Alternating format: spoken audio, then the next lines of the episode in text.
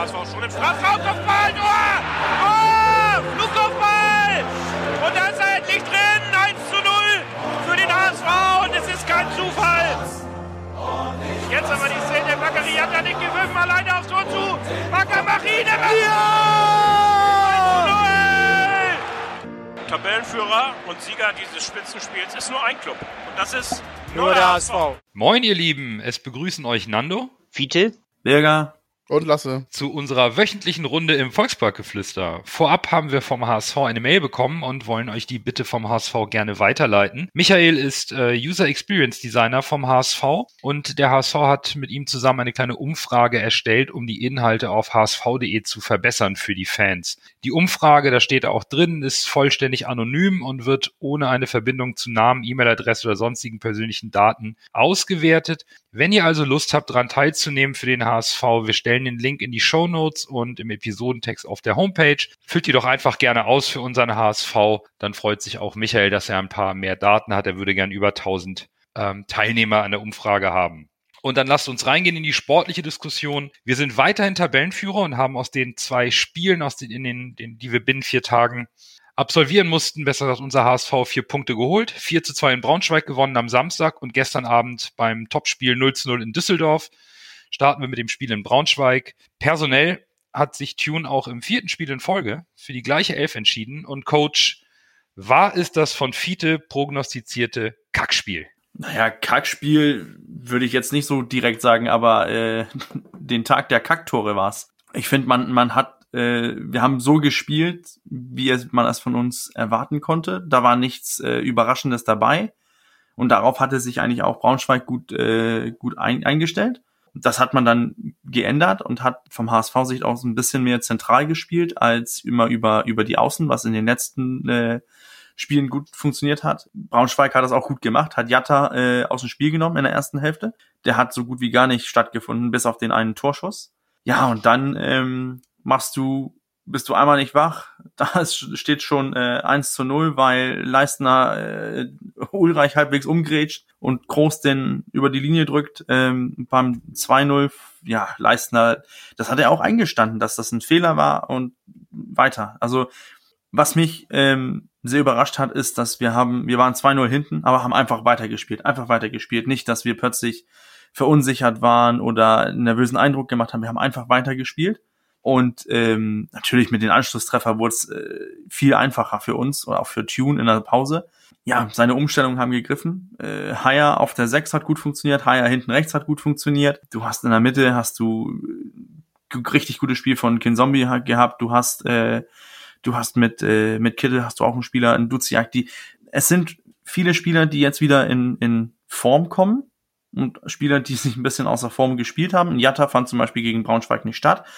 Zu Recht war dann gegen Düsseldorf wieder auf der Bank, aber es sind dann andere Spieler da, die einfach den, den Platz ausfüllen und, und, und die Leistung dann bringen. Und das äh, fand ich sehr gut. Ich fand, das, das Spiel hat auch gezeigt, dass wir ausgerechnet sind von den Gegnern, aber dennoch auch äh, die Qualität haben, das Spiel umzulegen, obwohl wir dasselbe System spielen, obwohl wir dasselbe äh, Position haben, dieselben Spieler auf dem Platz, können wir von dieses äh, breite Spiel, was wir vorher gesehen haben, sind wir dann mehr zentral gegangen, haben Kinzombie, äh, Luciak und, und Haya mehr in Szene gemacht oder in der zweiten Hälfte auch Onana und haben da unsere Spielweise ein bisschen geändert und einfach auch äh, dominiert. Und wir waren ja auch die bessere Mannschaft. Jetzt nicht so, dass man, dass ich sitze und sage, boah, wir haben äh, Braunschweig an die Wand gespielt, aber wir waren die bessere Mannschaft und haben in meinen Augen äh, verdient gewonnen. Es wird sich auch ein bisschen wiederholen jetzt äh, gegen Düsseldorf, weil es ist eine Tendenz, die mir aufgefallen ist, dass ähm, gegen uns kreieren die Gegner nur Tore oder bekommen die Gegner nur ihre Tore, wenn wir persönliche Fehler machen. Ich sehe wenig Tore gegen uns, wo sich äh, der Gegner durch unsere Mannschaft kombiniert hat. Und das finde ich, äh, das ist, das ist gut. Das finde ich sehr gut. Denn im Prinzip kann man dann so verteidigen, dass man sagt, ja, und besonders gegen äh, Mannschaften, die weniger das Spiel gestalten können, wie zum Beispiel Braunschweig. Und ich glaube, das hat man auch äh, indirekt in der zweiten Hälfte gesehen, wo Braunschweig eigentlich mehr ähm, Ballbesitz hatte als wir. Aber dass man einfach gesagt hat, hier, nehmt ihr den Ball und versucht gegen uns mal was zu kreieren. Und dadurch entstehen Lücken und die haben wir dann gegen Braunschweig äh, eiskalt ausgenutzt. Und das waren drei wichtige Punkte. Ein schwieriges Spiel, weil Braunschweig hat agiert wie erwartet. Und das war ein, ein, die haben gekämpft, gekämpft, gekämpft und haben sich dafür auch belohnt am Anfang, aber dann irgendwie doch die Puste verloren und dann, ja, einfach qualitativ war es nicht gut genug von Braunschweig. Finde ich ganz spannend, was du da gerade sagst, weil ich ein ähnliches Gefühl hatte, auch wenn wir 2-0 hinten lagen durch individuelle Fehler. Ich hatte nicht das Gefühl, dass der HSV das Spiel nicht noch drehen kann oder nicht, äh, nicht noch unter Kontrolle hat. Natürlich auch durch den Anschlusstreffer kurz vor der Halbzeit war für mich so ein Knackpunkt. Wenn, wenn der nicht fällt, könnte es noch ein bisschen schwieriger werden. Aber die Mannschaft ist einfach ruhig geblieben und hat weiter Fußball gespielt in einer sehr sachlichen, konzentrierten Art und Weise, hat sich nicht von diesen individuellen Fehlern beeinflussen lassen und natürlich dann die Geschenke in der zweiten Halbzeit auch dankend angenommen. Was das erste Tor anging, äh, ist mir aufgefallen, äh, die unsere Spieler haben nicht mit diesem langen Einwurf gerechnet. Da haben sie so ein bisschen gepennt. Das äh, war nicht gut. Und beim zweiten Tor, äh, im ersten Moment dachte ich, dass äh, äh, Leistner sich so ein bisschen verschätzt hat wegen der Sonne oder so.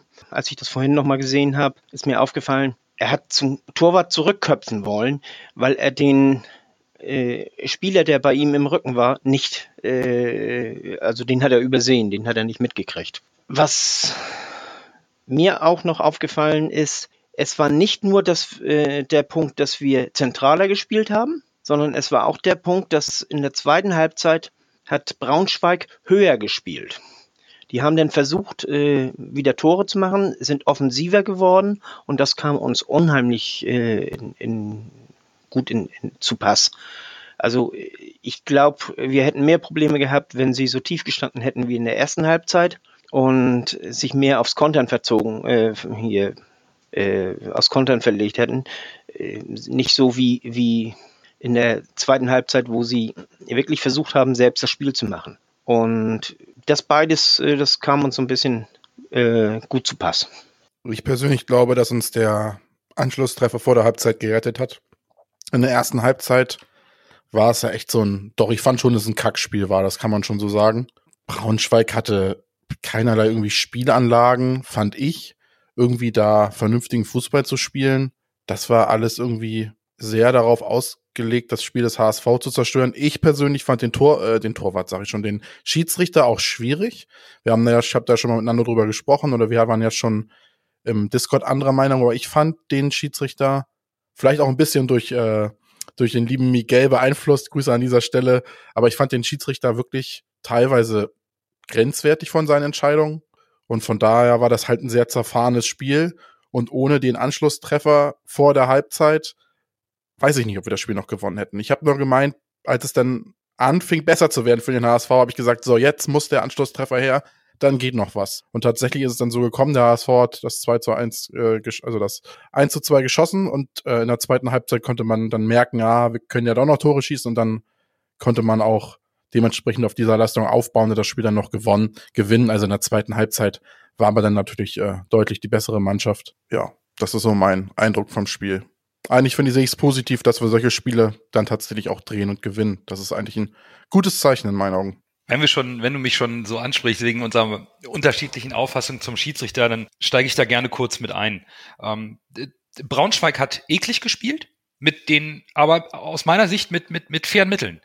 Da war kein böses Foul oder irgendwas dabei, sondern sie haben mit langen Bällen operiert, und natürlich versucht, den dem spielerisch überlegenen HSV irgendwo auch in den Zweikämpfen den Schneid abzukaufen. Das ist ein legitimes Mittel. Damit müssen wir umgehen können. Ich habe da aber nirgendswo so ähm, Aktionen gesehen, die in irgendeiner Art und Weise un, äh, äh schlimm, unfair oder unsportlich waren. Ähm, Zweikampfführung gehört dazu. Eine Mannschaft, die aufsteigt, äh, geht da vielleicht ein bisschen intensiver ran. Fand ich aber alles halb so wild und mir ist da jetzt nichts aufgefallen bei, beim Schiedsrichter, wo ich denke, um Gottes Willen, der hat am Ende auch, als Braunschweig etwas frustrierter war, weil sie dann plötzlich 4-2 hinten lagen und überhaupt nicht mehr zum Zuge kamen, dann auch die gelben Karten verteilt. Aber sie haben toll gekämpft. Im, im, Im Rahmen ihrer Möglichkeiten haben sie einen tollen Fight abgeliefert zu Hause gegen den HSV, gegen den Tabellenführer und haben das Spiel am Ende auch verdient verloren. Aber ich fand das jetzt weder schiedsrichterseitig noch in irgendeiner Form so, dass ich da irgendwo ein Problem gesehen habe. Bin ja gerne kritisch mit Schiedsrichtern da, habe ich es nicht so nicht so gesehen. Eher äh, fand ich es unglaublich positiv, dass Daniel Thune in der Lage war, bereits in der ersten Halbzeit taktisch zu reagieren, auch mit seinen Wechseln zur Halbzeit aus meiner Sicht mutig zu wechseln, einen formstarken Jatta rauszunehmen und dann das Tempo von der Außenbahn, auch natürlich bedingt durch die Verletzung von Josh Wagnoman, raus, also da, da wegzunehmen, um das Zentrum dicht zu machen, um dann Braunschweig wirklich kontinuierlich zu attackieren mit Ballsicherheit und auch das Glück zu erzwingen, um diese Tore zu machen. Natürlich das Geschenk an Terodde, dann geht das Ding von Hand dem Keeper durch die Beine, sind jetzt nicht unbedingt die wunderschön herausgespielten Tore. Auf der anderen Seite das 1 zu 2, das macht Kittel sensationell gut. Auch mit der Übersicht danach, den Ball in den Rücken der Abwehr. Und auch das 4 zu 2, äh, toller Einsatz von Haier, dann der gute Pass. Das sah für mich alles stimmig aus beim HSV und, und so muss man eben auch mal gegen eine Mannschaft wie Braunschweig auftreten.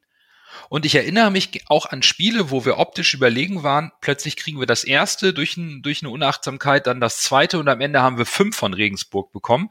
Und ich sehe es als unglaublich positiv an. Auch wenn man jetzt sagt, es war nur in Anführungsstrichen Braunschweig, das Spiel aus 0 zu 2 noch ein äh, 4 zu 2 zu machen. Natürlich ist das meine Wahrnehmung als HSV-Fan am Ende. Und Härte ist ja auch ein adäquates Mittel, wenn man spielerisch nichts dagegen zu setzen hat, jetzt mal böse gesagt. Trotzdem fand ich, dass der Schiedsrichter in dem Spiel nicht wirklich eine Linie hatte. Und ich bin normalerweise gar nicht so einer, der so auf den Schiedsrichter guckt oder so über den Schiedsrichter meckert, gar nicht. Ich denke immer, ich will nicht mit dem tauschen, ich könnte es nicht besser, von daher lass ihn mal seinen Job machen. Aber ich fand den Schiedsrichter nicht souverän und äh, irgendwie keine wirkliche Linie im Spiel habend. Und dementsprechend hat sich Braunschweig natürlich auf den Zug draufgesetzt und hat das, was der Schiedsrichter gepfiffen oder nicht gepfiffen hat, halt nicht konsequent gepfiffen hat, hat äh, Braunschweig natürlich ausge, äh, ausgenutzt. Und dass das legitim ist, da brauchen wir nicht drüber sprechen. Trotzdem war es nicht schön anzusehen. Ich bin dabei, Lasse, und muss auch sagen, mir hat so ein bisschen die Linie gefehlt während des ganzen Spiels.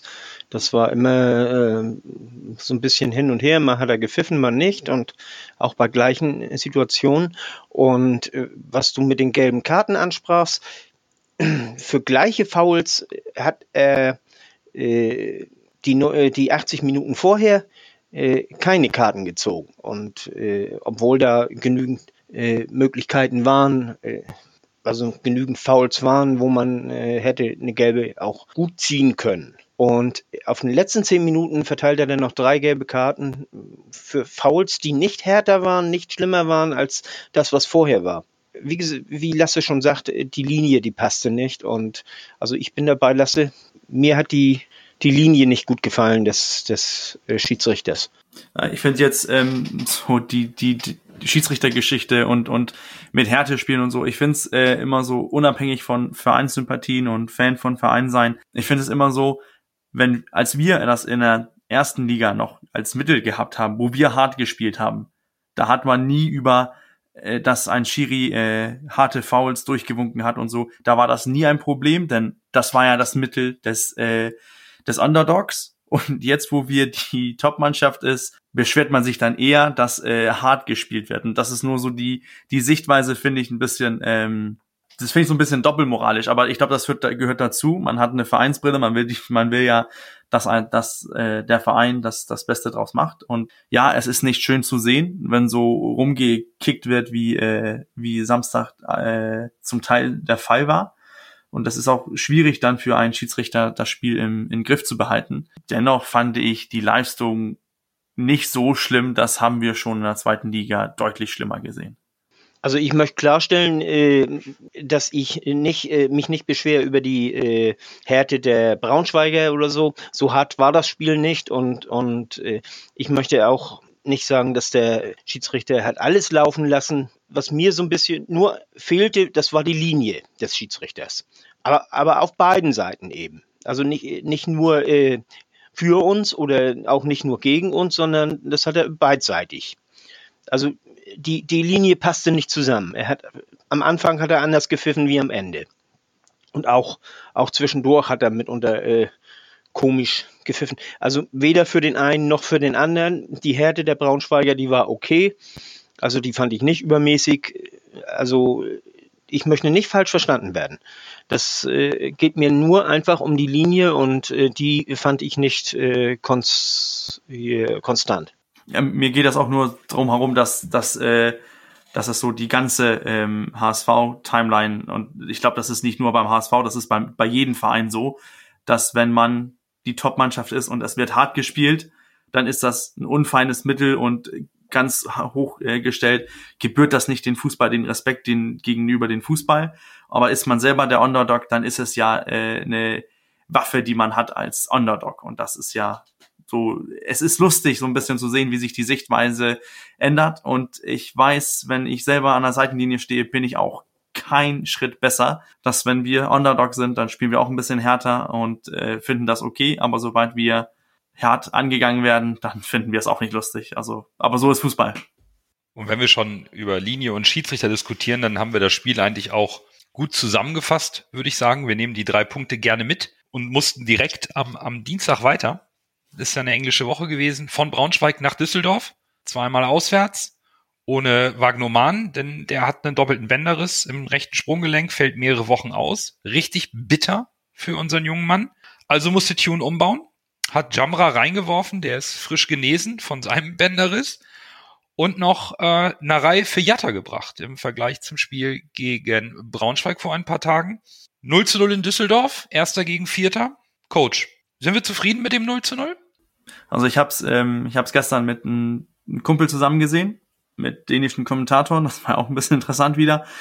In der Pause saßen wir ähm, und haben drüber gesprochen, sag mal, was jetzt? Tabelle angeguckt, im Prinzip können von meiner Sicht aus beide Mannschaften mit, mit einem Punkt le leben. Düsseldorf ist mehr in der Pflicht, drei Punkte zu jagen als, als wir. Ähm, und das hat man eigentlich in der ersten Hälfte nicht gesehen. Da waren wir dominant, da haben wir versucht, auf, ähm, aufs Tor zu gehen und hätten vielleicht mit ein bisschen mehr äh, Griff zum Tor, vielleicht ein bisschen mehr Kaltschnäusigkeit oder dass vielleicht Tirode, der den Ball äh, bekommen hat und nicht ein Leisner, um aufs Tor zu köpfen. Ich glaube, dann hätte, hätten wir auch in Führung gehen können. Aber in der zweiten Hälfte war es in meinen Augen sehr deutlich, dass da zwei Mannschaften waren, die mit einem Punkt zufrieden waren. Das war nicht überragend der Druck von Düsseldorf, der, der kam. Wie gesagt, äh, ich fand wiederum, die hatten auch Probleme gegen uns äh, Chancen zu kreieren.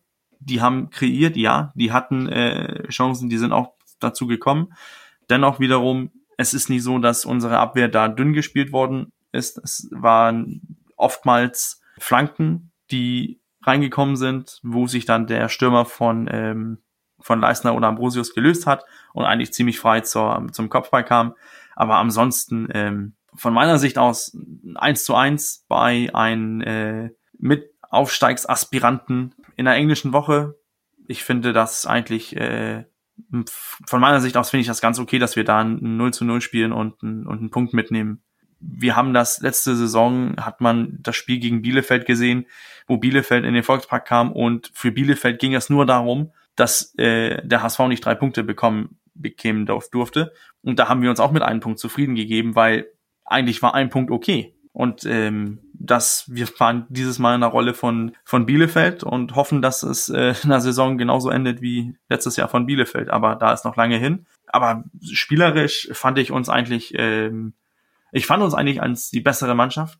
Nur auch sehr interessant, dass wir in der ersten Hälfte, wo wir äh, ersten und zweiten Hälfte deutlich, deutlich mehr Ballbesitz haben als, als Düsseldorf nur zuletzt lassen wir die so ein bisschen mehr, die letzte Viertelstunde, wo Düsseldorf auch zeigt, okay, wir müssen ein bisschen mehr Druck aufbauen, wir müssen, wir brauchen die drei Punkte eher als, äh, als HSV und, und machen da ein bisschen Druck, nehmen da ein bisschen mehr Initiative und ja, wir vermeiden, wir, wir, wir schaffen es nicht irgendwie auf Konter umzustellen, obwohl äh, Tunia ganz offensichtlich versucht hat und daraus auch einen langsamen Tirode rausnimmt und einen schnelleren Bobby Wood bringt, ohne den den gewünschten Effekt zu haben. Ähm, ja, ich, ich fand das Spiel war ein, kein äh, fantastisches Fußballspiel, eine taktische Affäre, wo sich beide Mannschaften weitgehend einfach angetastet haben und deshalb geht in meinen Augen das 0 zu 0 auch ganz in Ordnung. Wir behalten Platz eins, haben immer noch Luft nach unten zu Biele, äh, zu Bochum Und Düsseldorf ist immer noch mit im Rennen,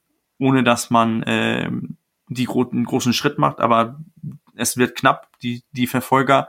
Und die werden sich auch gegenseitig ein bisschen ein paar Punkte abnehmen, da bin ich mir ziemlich sicher. Das wird noch, äh, das wird noch ein knappes Rennen. Ja, ich finde, in Summe nehme ich das Unentschieden auch, finde aber, dass wir in der ersten Halbzeit dem Führungstreffer schon sehr nahe gekommen sind. Es fehlte so dieser berühmte Zentimeter, ein bisschen die Präzision im letzten Anspiel, weil wir es auch äh, nicht schaffen, äh, gerade Simon Terodde wieder en entsprechend anzuspielen für die Torgefahr da hat äh, Düsseldorf das schon sehr, sehr gut gemacht, den aus dem Spiel zu nehmen und sehr eng gedeckt, gut markiert. In der zweiten Halbzeit hingegen fand ich Düsseldorf stärker. Das war zwar jetzt kein, kein hochklassiges äh, Fußballspiel, aber der HSV, das war so mein Eindruck in der zweiten Halbzeit. Die waren ähm, mit dem Punkt zufrieden, haben sich überlegt, Mensch, wenn Düsseldorf nochmal kommt, vielleicht kontern wir. Dafür sprechen auch die Wechsel vom Tune, der dann äh, viel Tempo ähm, mit, mit Jatta und Wood noch reingebracht hat, auch Winsheimer. Und Düsseldorf kam noch mal und am Ende wurde es echt noch knapp. Da hat uns Ulreich mit seiner Parade den Punkt noch äh, gerade so gerettet.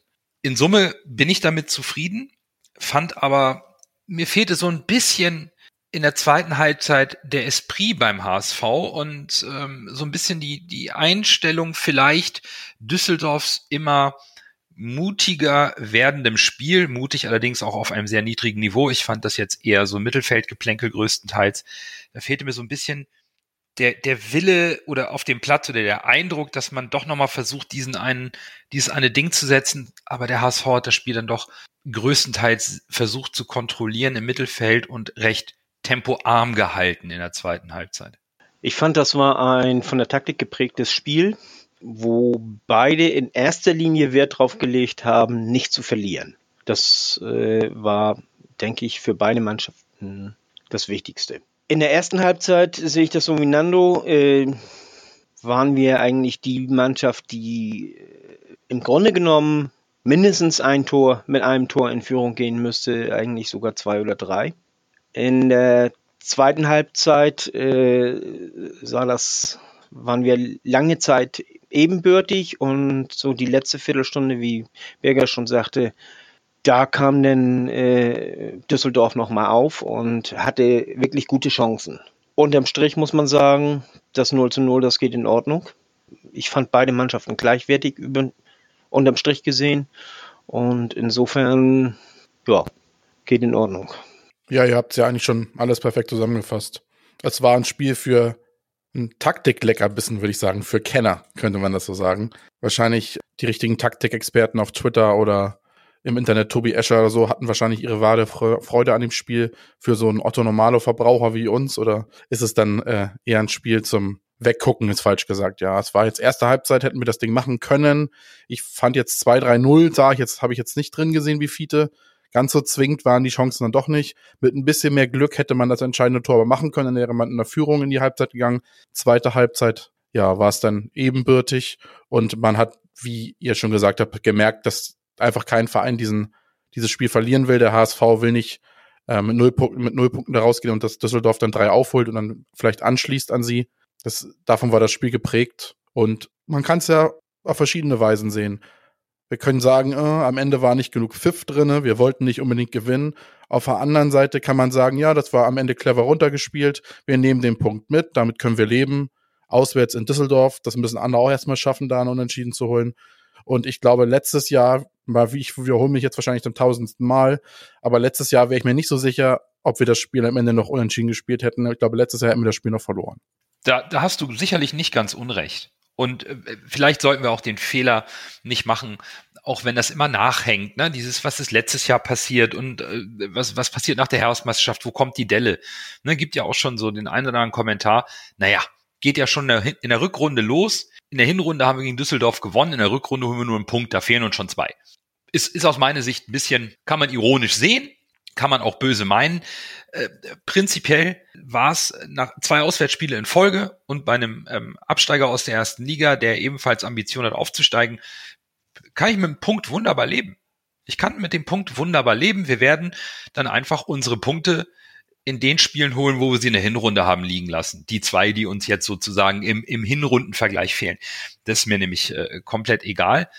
Und ich glaube schon, dass ähm, manchmal muss man mit einem Punkt zufrieden sein, mussten wir gegen Nürnberg auch war nicht schön anzusehen lassen, hast du vollkommen recht. Ne? Der, gerade die zweite Halbzeit, in der ersten hatte ich wirklich noch diese Hoffnung, so wenn wir in der zweiten Halbzeit den Ball ein bisschen präziser spielen, dann, dann, dann murmeln wir die Pille da irgendwie schon noch rein und dann muss Düsseldorf schon kommen. Aber sollte nicht sein, müssen wir jetzt halt im nächsten Spiel besser machen. Aber prinzipiell ähm, ist, ist das achte Spiel in Folge ohne Niederlage, sechs Siege, zwei Unentschieden. Mensch, das ist auch eine schöne Serie aus meiner Sicht.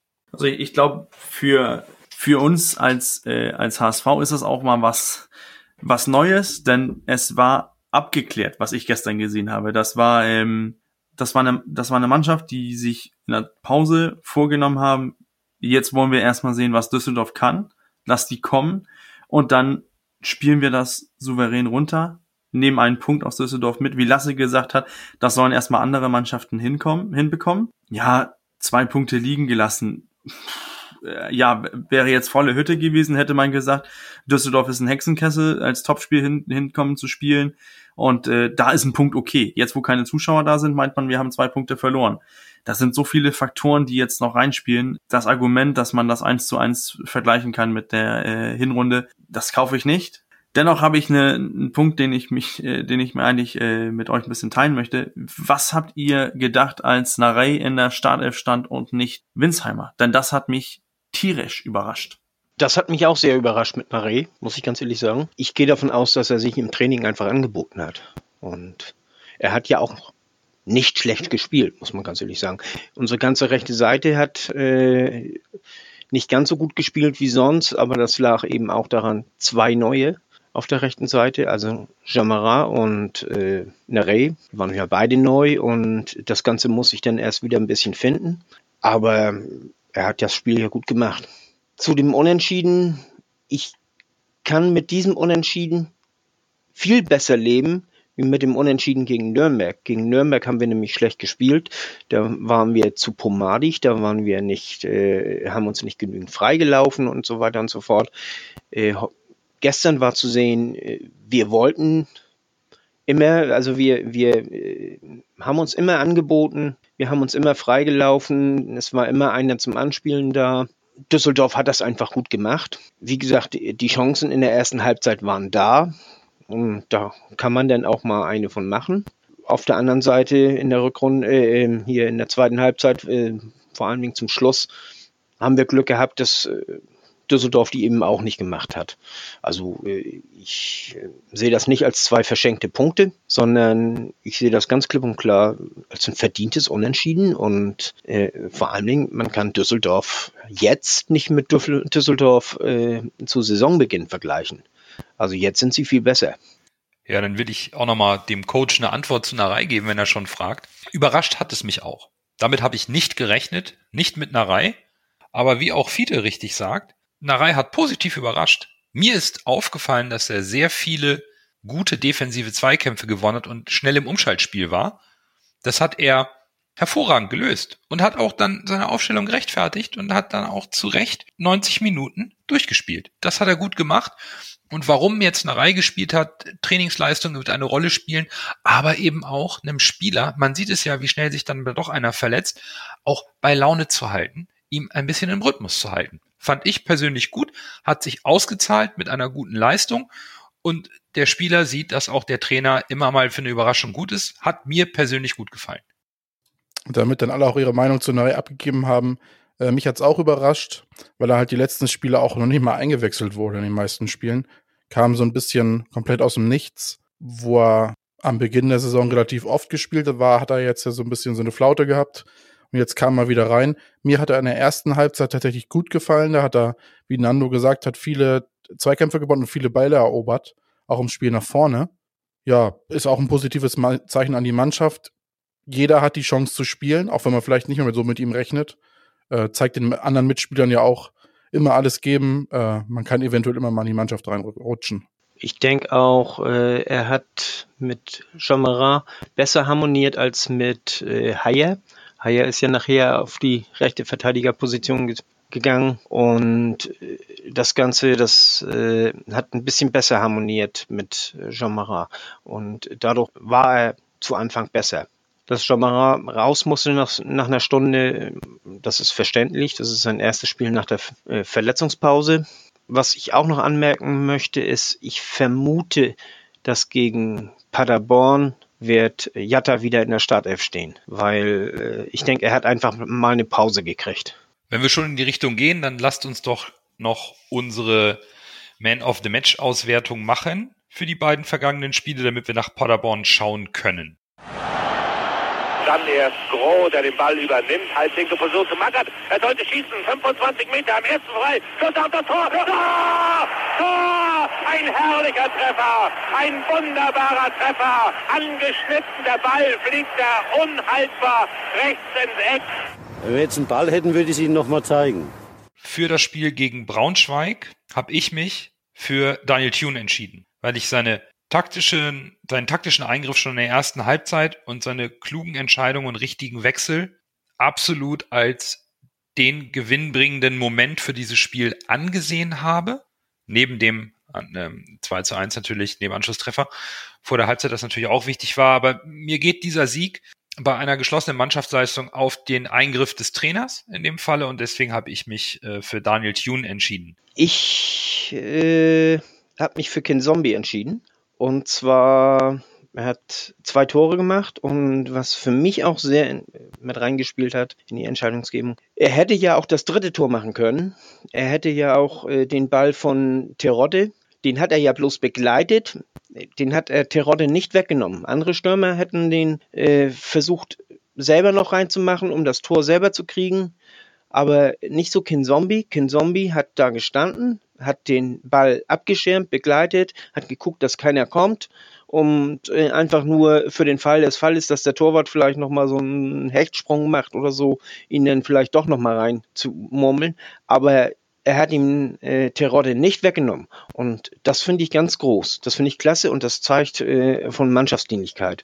Und deswegen ist er für mich der Man of the Match. Dann äh, Bürger. Wie sieht's bei dir aus bei Braunschweig? Ich habe mich ähm, bis für keinen Torschützen entschieden. Ich habe mich sondern für Moritz Heyer entschieden.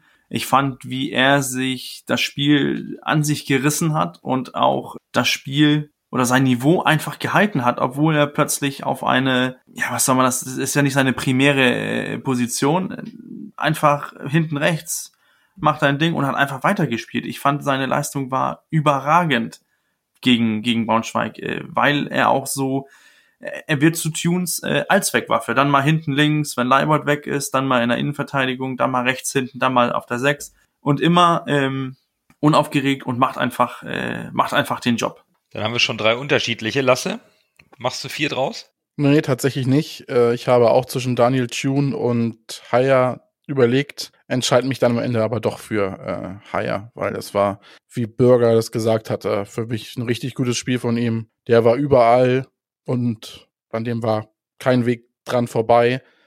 Bälle gut verteilt. Einfach, der hat einfach eine komplette Spielübersicht. Das ist schon, schon beeindruckend. Mich wundert das, dass da kein anderer Verein anscheinend an ihm dran war. Vielleicht lag es an Daniel Thune, dass wir ihn bekommen haben, aber so ein Spieler, der kann in meinen Augen überall in der zweiten Liga spielen. Nicht nur bei Osnabrück, die unten rumkrebsen, äh, sondern das ist ein Spieler, der hat ganz klare Qualitäten, die man auch deutlich sieht, wenn er spielt. Beziehungsweise man sieht sie nicht immer, aber irgendwie hat er so eine Aura, die ihm umgibt. Äh, das ist einfach für mich so die Sicherheit in Person. Ja, dann haben wir einmal den Trainer, einmal Kin Zombie, zweimal Haya und unsere Hörerinnen und Hörer haben offenbar äh, nicht so die Leistung von Daniel Thune gewürdigt, denn der hat es nicht in die Top 3 geschafft, sondern Sonny Kittel ist Dritter geworden. Zweiter Moritz Heyer und auf Platz 1 und Man of the Match gegen Eintracht Braunschweig ist David Kinzombie geworden. Mit einem guten Vorsprung. Und vier Tage später gab es das nächste Voting. Diesmal für das Spiel in Düsseldorf. Und da war, es für mich relativ einfach. Weil äh, was Stefan Ambrosius in der Abwehr spielt, das ist überragend. Also äh, da, da sind einige Szenen gewesen, wie er sich in Bälle reinwirft, wie er den Stürmer abläuft und noch blockt oder wie er ganz cool einen aus sich sprintenden Stürmer einfach den Ball wegnimmt, nahezu ohne Fouls klarkommt. Und weil er ohne Fouls zurechtkommt, das ganze Spiel, kann er dann im richtigen Moment ein taktisches Foul anwenden, sich eine gelbe Karte abholen und einen gefährlichen Angriff unterbinden. Das ist für einen jungen Spieler mit der wenigen Erfahrung so unglaublich reif und cool. Da hatte ich persönlich keinen Zweifel schon nach der ersten Halbzeit gefühlt. Ambrosius bombastisch gut gegen Düsseldorf, mein Man of the Match. Fiete? Da ziehe ich gleich mit dir. Ist ein klasse Spieler, hat ein klasse Spiel gemacht. Das Einzige, was er noch mal ein bisschen lernen muss, er muss seine Arme noch mal ein bisschen bei sich behalten und äh, sich nicht immer aufstützen oder, oder so. Also das, da er arbeitet sehr viel mit, dem, mit den Armen und äh, das, aber das ist Jammern auf hohem Niveau. Dann äh, Coach. Ich habe mich für Ambrosius entschieden oder auch für Ambrosius. Äh, ich fand, der hat gestern eine Seite von sich selber gezeigt, die ich eigentlich nicht richtig an ihn erkannt habe, aber er hat äh, aus 27 Pässe in, die, in der Vorwärtsbewegung hat er 25 davon sind angekommen. Auch sein, äh, sein Stellungsspiel war gut. Dennoch das mit den äh, Armen, die er da sich ein bisschen mit zur Hilfe nimmt. Ich, ich finde, da merkt man ihn auch an, er ist ein, noch ein junger Spieler, er hat noch ein bisschen zu lernen, aber äh, gegen, gegen ihn in ein Duell zu gehen, ich glaube, da, das tut weh als Stürmer, das tut richtig weh. Also für mich ein, ein gutes Spiel gestern, auch wo, wo kein anderer richtig überragend gespielt hat, dann fand ich eigentlich äh, die Leistung von ihm dennoch am besten. Lasse, rundest du ab? Ich runde ab, tatsächlich. Ambrosius, total souverän. Ich bin gespannt, äh, wenn dann Van Drongelen wieder fit sein sollte und wieder komplett einsatzfähig sein sollte, wen er dann aus der Innenverteidigung verdrängen wird. Ambrosius sehe ich, an Ambrosius sehe ich momentan keinen Weg dran vorbei, muss ich sagen. Das war schon richtig gut wenn der so weitermacht. Wird es auch schwer, ihn zu halten, in meinen Augen. Da haben wir ihn glücklicherweise erstmal noch unter Vertrag. Hörerinnen und Hörer äh, gehen mit uns mit. Ambrosius ist mit weitem Vorsprung Man of the Match geworden. Auf Platz zwei Sven Ulreich, wahrscheinlich auch für diese äh, wichtige Parade am Ende. Und auf Platz drei Sonny Kittel. Also der ist zweimal Dritter geworden in dem Voting für die letzten beiden Spiele. Das wäre auch genau meine Reihenfolge gewesen. Ambrosius, äh, Ulreich und Kittel. Am Samstag ist dann der Hashtag HSVMOTM19, denn da geht's zu Hause, endlich wieder zu Hause, weiter gegen Paderborn. Ein Heimspiel zum Abschluss dieser englischen Woche. Das Hinspiel war verrückt, das, äh, in den 4 zu 3 Auswärtssieg. Fiete, ich denke, so ein Spiel ist jetzt nicht noch einmal zu erwarten, oder? Nee, also so ein Spiel erwarten wir nicht nochmal. Das, ich, ich denke, wir werden äh, wesentlich deutlicher gewinnen, denn wir äh, haben an, äh, ich, ich mäkel da zwar immer noch ein bisschen dran rum an unserer äh, Konterabsicherung, aber äh, da sind wir wesentlich besser geworden schon. Also das sah Anfang der Saison noch anders aus. Paderborn ist eigentlich äh, bekannt, wie die spielen. Achso, erst möchte ich noch kurz mal sagen, wie sie in letzter Zeit gespielt haben. Äh, die haben kurz vor Weihnachten haben die im Pokal noch gespielt gegen Union. Da haben sie gewonnen. 3 zu 2. Dann haben sie gegen Düsseldorf 1, 2 äh, zu 1 verloren. Dann haben sie gegen Aue 2 zu 1 gewonnen, gegen Kräuter Fürth 1 1 und die haben gegen die Würzburger Kickers auch nur 1 zu 0 gewonnen. Und gerade das Spiel gegen die Würzburger Kickers äh, möchte ich jetzt mal so ein bisschen äh, als Beispiel nehmen, weil die Kickers sich meistens relativ weit hinten reinstellen und Paderborn dann den Geschwindigkeitsvorteil, äh, äh, den sie haben, gegenüber vielen anderen Mannschaften äh, nicht so ausspielen kann. Da sehe ich auch unsere Chance. Wir können uns mittlerweile auch hinten reinstellen und kontern. Etwas, was wir zu Anfang der Saison noch nicht so konnten, aber inzwischen können wir das. Wir sind äh, dann auch nicht mehr so anfällig. Es wird äh, für Paderborn sehr schwer, unsere Abwehr in der derzeitigen Form zu überwinden. Sie spielen meistens in einem 4-3-3 oder auch 4-1-4-1, aber so sehr unterscheiden sich diese äh, Formationen ja eh nicht. Äh, kommt so ein bisschen drauf an, wie die Außen, äh, die Außenstürmer äh, spielen, wie offensiv. Äh, ich habe so den Eindruck, wenn sie unter Druck geraten, dann spielen sie mehr 4-1, 4-1. Und das kann man dann auch so ein bisschen so sehen als, als, äh, äh, als Reaktion auf den Druck, den sie bekommen haben. Ja, man kennt ansonsten hier Steffen Baumgart. Man kennt ihn ja, man weiß, wie sie spielen. Er ist einer, der gerne mit Hurra nach vorne und der gerne schnell nach vorne spielt und äh, teilweise auch mit langen Bällen und so. Das ist äh, deren Spiel auch in der ersten Liga gewesen. Das ist deren Spiel äh, vor dem Aufstieg gewesen. Das ist deren Spiel auch jetzt noch, obwohl sie jetzt taktisch etwas äh, disziplinierter sind als vorher und, und nicht mehr ganz so ungestüm. Nichtsdestotrotz äh, haben sie immer diese Art immer noch in ihrer DNA und ich glaube, wir sind wesentlich besser darauf vorbereitet als noch in der Hinrunde. Von daher erwarte ich einen deutlichen Sieg und tippe ein 3 zu 1. Und die Aufstellung nenne ich nachher. Ja, also äh, 3-1 steht bei mir auch auf Zettel als Tipp, den ich im, im Kicktipp einloggen werde. Ich habe mir nochmal angeguckt, Paderborn, die, die spielen halt, während wir aufnehmen oder spielen gleich. Daher wissen wir noch nicht, wie sie gegen Kiel äh, spielen werden. Ansonsten, aktuell sind sie Zehnter und es läuft nicht richtig rund. Die tun sich schon sehr, sehr schwer, in der zweiten Liga wieder anzukommen, nachdem sie letztes Jahr einen kleinen Ausflug in der ersten gehabt haben. Und Bürger hatte in unserem Tabellentipp Paderborn auf vier, Lasse auf fünf, ich auf sechs, Fiete auf neun. Der hat das schon ein bisschen eher geahnt. Ich habe die schon ein bisschen stärker erwartet. Glaube allerdings auch nicht an so einen verrückten Schlagabtausch, sondern wie gesagt auch an ein 3 zu 1, weil ich auch sehe, dass unsere Mannschaft aktuell einen so gefestigten und souveränen Eindruck macht, dass sie hier die drei Punkte schon mit einer klaren Differenz von zwei Toren holen werden und Daniel Thune da schon auch die richtigen Mittel wählen wird, um zu Hause ein vernünftiges Spiel abzuliefern, was hoffentlich spielerisch deutlich besser ist und wir auch wieder Terodde mehr in Abschlussposition, in klare Abschlusspositionen bekommen, was uns insbesondere gegen Düsseldorf überhaupt nicht gelungen ist oder uns selber gar nicht so richtig in Abschlussposition gebracht haben. Da sehe ich zwingenden Verbesserungsbedarf, dann sollte Paderborn ein vernünftiger Heimsieg werden. Willst du schon aufstellen? Kann ich gerne machen. Also ich stelle auf mit, mit der Viererkette, wie wir gegen ähm, Düsseldorf begonnen haben, also auch wieder mit Jamra auf der rechten Seite und gehe dann zurück im Mittelfeld auf Kinzombie, Haya, Yatta, Kittel und Duziak und vorne Terodde. Also sprich, ähm, so die Aufstellung, die sich eigentlich von den Stärken und der Positionierung so ergibt, nur dass wir eben statt Wagnoman mit äh, Jamra auf rechts spielen müssen. Das ist eigentlich auch meine Aufstellung, äh, die ich wählen werde. Im Grunde genommen die, die Aufstellung, die wir gegen Braunschweig hatten und dann aber Jamara anstelle von Wagnoman.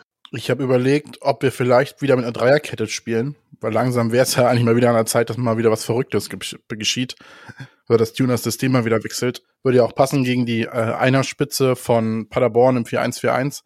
Trotzdem habe ich mich dafür entschieden, doch wieder bei der Viererkette hinten zu bleiben, weil die halt momentan eingespielt ist und per se noch kein wirklich schlechtes Spiel gemacht hat. Von daher, warum auseinanderreißen? Ich bin auch bei im Tor Ulreich, Leibold, Ambrosius, Leistner, Jamra, dann auf der 6 Haier, Jatta, Duciak, äh, Unana Kittel von links nach rechts und vorne Terodde. Also ich habe äh, eine ne kleine Umstellung. Also ich habe ich hab die Viererkette mit Leibold, Ambrosius, Leisner und äh, Jumbo. Ulreich natürlich im Tor, Haya auf der 6 und dann habe ich Jatta, Kinzombie, Onana und Kittel und dann Terodde vorne. Ich habe irgendwie ein Gefühl, das heißt, ein Duziak bekommt das nicht so gut mit diesen ähm, mit diesen drei Spielen pro Woche. Ich glaube, der braucht mal eine Pause und ähm, wäre da auch eine ernsthafte Alternative für die zweite Hälfte. Und ich bin nicht nervös, dass ein Onana plötzlich spielt anstelle von, von Duziak. Ähm, sehe ihn auch dieses dynamisches Mittelfeld, was auch offensiv äh, Akzente setzen kann.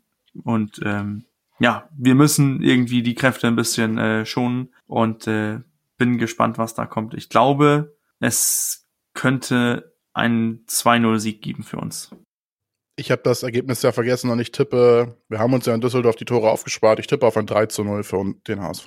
Super, dann haben wir die Tipps, dann haben wir die Aufstellungstipps und also äh, Tipps für Aufstellung und Ergebnis. Unsere Vorschau abgeschlossen und kommen gleich noch zu einer sehr spannenden Rückschau.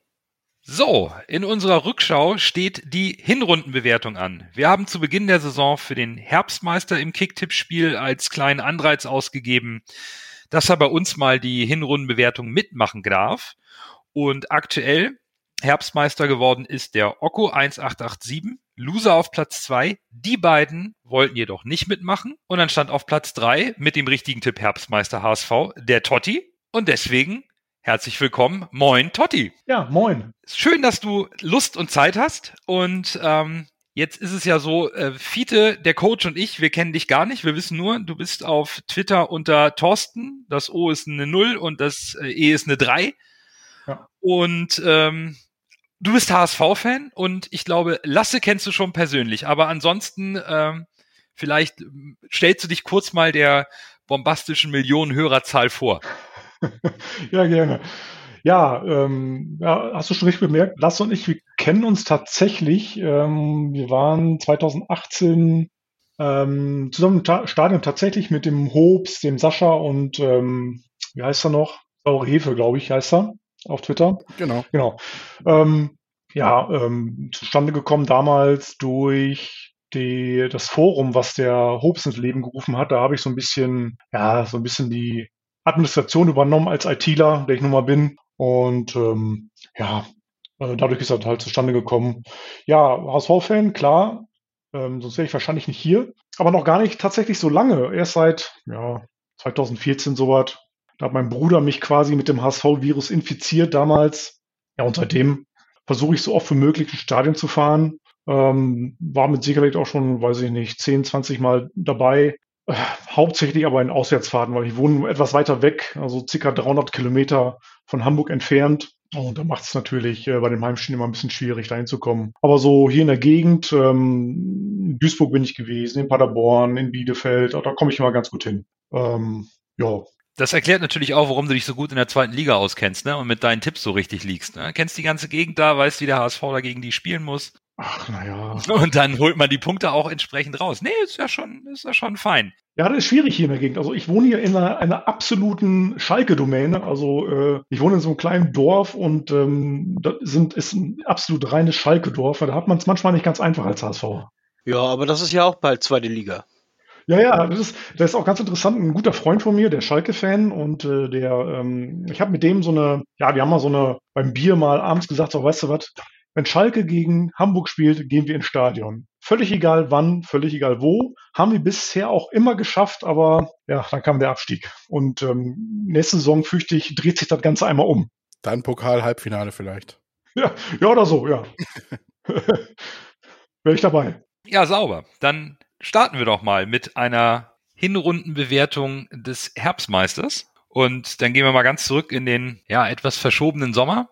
Pandemie äh, überall und der HSV hatte sicherlich eine unglaublich schwere Aufgabe. Neuer Trainer und mit dem neuen Trainer, der vielleicht ein bisschen überraschend war, wird Thorsten gleich mal seinen, seinen Input geben zum Trainer und zu den Neuverpflichtungen und vielleicht auch zu diesem besonderen äh, geflügelten Wort im, im, in der Transferperiode Säulenspieler. Wir haben am Ende neun Neuzugänge, wenn man Winsheimer und David, die von der Laie zurückgekommen sind, dazu nimmt. Also insgesamt neun neue Spieler. Nur für Haier wurde Ablöse bezahlt. Also man hat sogar einen Überschuss erwirtschaftet und so viel alten, ja, alten Zweitliga Kram, der es nicht geschafft hat, zwei Jahre zuvor so ein bisschen rausgedrückt oder ablösefrei gehen lassen, bis auf Ötschan und, und Pollersbeck war ja auch viel dann ablösefrei, was man nicht mehr brauchte. Totti, wenn du sa jetzt mal so nimmst, die Vorbereitung unter den ganzen Gegebenheiten. Wie, wie hast du das eingeordnet? War das so richtig, was der HSV gemacht hat? Erst zu sagen, wir wollen uns erstmal aufbauen, die Liga akzeptieren, aber dann wirklich klangvolle Namen, insbesondere mit Terodde zu verpflichten? Ja, im Nachhinein fällt es in Uta natürlich leicht. Ich meine, äh, wir stehen jetzt auf Platz eins und ähm, und die Spieler, die man jetzt auch geholt hat, wie so ein Terodde, äh, Terodde wie so ein Haier äh, beispielsweise oder Ulreich, ähm, um die dreimal zu nennen, äh, hat natürlich super gefruchtet, sage ich mal. Die Spieler funktionieren gut, die haben sich gut integriert. Ähm, ja, der Trainer Daniel Thune, muss ich gestehen, den kannte ich vorher eigentlich so gar nicht, hatte ich gar nicht so auf dem Zettel und ähm, kennt aber die Liga wohl sehr gut. Ja, hat natürlich alles super funktioniert. Also ich bin da, ich bin echt überrascht, wie gut das alle doch so, so funktioniert hat. Ne? Man, über Terodde braucht man nicht viel Worte zu verlieren. Topscorer der zweiten Liga.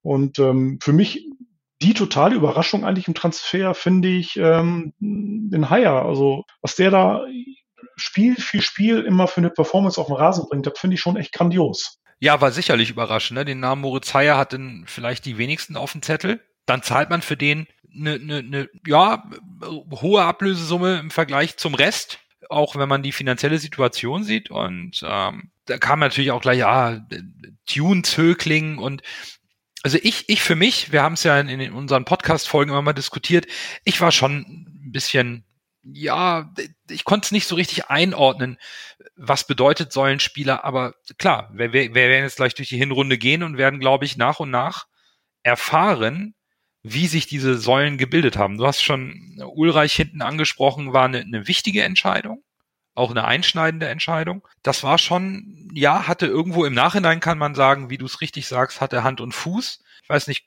ähm, vielleicht will der Coach nochmal taktisch was einwerfen, vielleicht ähm, in welcher Form überhaupt diese Transfers im Sommer so Sinn ergeben haben, um die Mannschaft vielleicht auch mal auf den Trainer richtig einzustimmen, auf die Variabilität, die so ein Trainer oder für die Daniel Thune bekannt ist. Was wir auch so im, im, im Sommer auch, so, auch so im, im Laufe der Hinrunde ja diskutiert haben, auch ges über gesprochen haben, war, es, es war sehr deutlich zu sehen, man will eine Säule bauen. Man hat sich für ähm, Ulreich fürs Tor geholt, Leistner Verteidigung, Jasula Mittelfeld ähm, und Tirode vorne. Und ja, am Anfang war es ein bisschen, die sollten sich erstmal gerade finden und das hat man ja auch gesehen. Tune sollte sich auch mal sein System finden, da kommen wir ja noch zu. Aber hier in den, in den letzten Spielen, äh, letzten acht Spielen kann man jetzt sagen, hat es sich ziemlich rauskristallisiert, dass man diese Säulenspieler gefunden hat. Man hat diese Mittersäule gebaut. Man hat, man hat Erfahrung im, in, in, in den Mannschaftsteilen drin mit, mit Leistner, mit Terodde, mit, mit Ulreich. Jetzt, wo äh, Jasula verletzt ist. Und es funktioniert. Und es, es scheint ja auch, als die jungen, als junge Spieler können sich an diesen Leuten aufrichten. Ein Ambrosius äh, wächst fast täglich neben einen, einen Leistner, äh, Wagnumann und auch Jumbo haben beide eine vernünftige Hinrunde gespielt. Nur schade, dass, dass die so verletzungsanfällig sind. Ein Onana äh, wird ja auch mitgezogen. Ich glaube, das, das hat auch sehr viel dazu sagen, dass ein Kinzombie, äh, der letztes Jahr gekommen ist, sich endlich gefunden hat, sein Niveau zeigt und äh, offensiv ähm, ein Terodde, ich glaube, der beruhigt die offensiven Spieler. Ich glaube, ähm, der tut einen, einen Jatta gut, der tut einen Winsheimer gut, ähm, ja, tut die ganze Mannschaft gut. Und äh, diese Säule, ich finde, die, die die besteht dieses Jahr nicht aus, ähm, aus Leihspieler, wenn man die Ablöse, wenn man äh, die Abgänge ähm, von letzten Jahr betrachtet. Äh, man hatte, man hatte äh, Fein hat man geliehen, man hat Harnik geliehen, man hatte äh, Bayer geliehen und man hatte Poyampalo. Äh, Schaub lasse ich da raus, der hat keine Rolle gespielt. Aber du, das waren Spieler, die du geliehen hattest, ohne dass die eine Säule bilden sollten. Man hatte, man hatte ja am Anfang der Saison ganz bin ich mir ziemlich sicher, man hatte sich erhofft, dass Everton diese Säule sein kann und, und der dann ähm, ein Van Drongelen mit nach oben ziehen konnte.